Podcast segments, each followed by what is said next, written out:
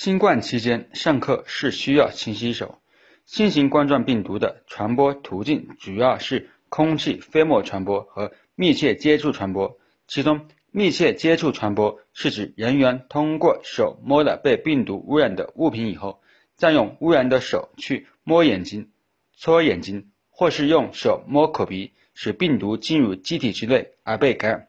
故在新型冠状病毒疫情期间上课时，通过勤洗手来保持手卫生，可以减少手部可能携带的病毒或细菌，从而减少因污染的手而导致被相关的病原体感染的几率。当然，还要注意避免用手去摸眼睛和口鼻等。但在新型冠状病毒疫情期间，还要注意戴好口罩，与同学之间交流时保持一定的间距，避免人员群聚等。通过一定的防护措施来降低被感染的几率，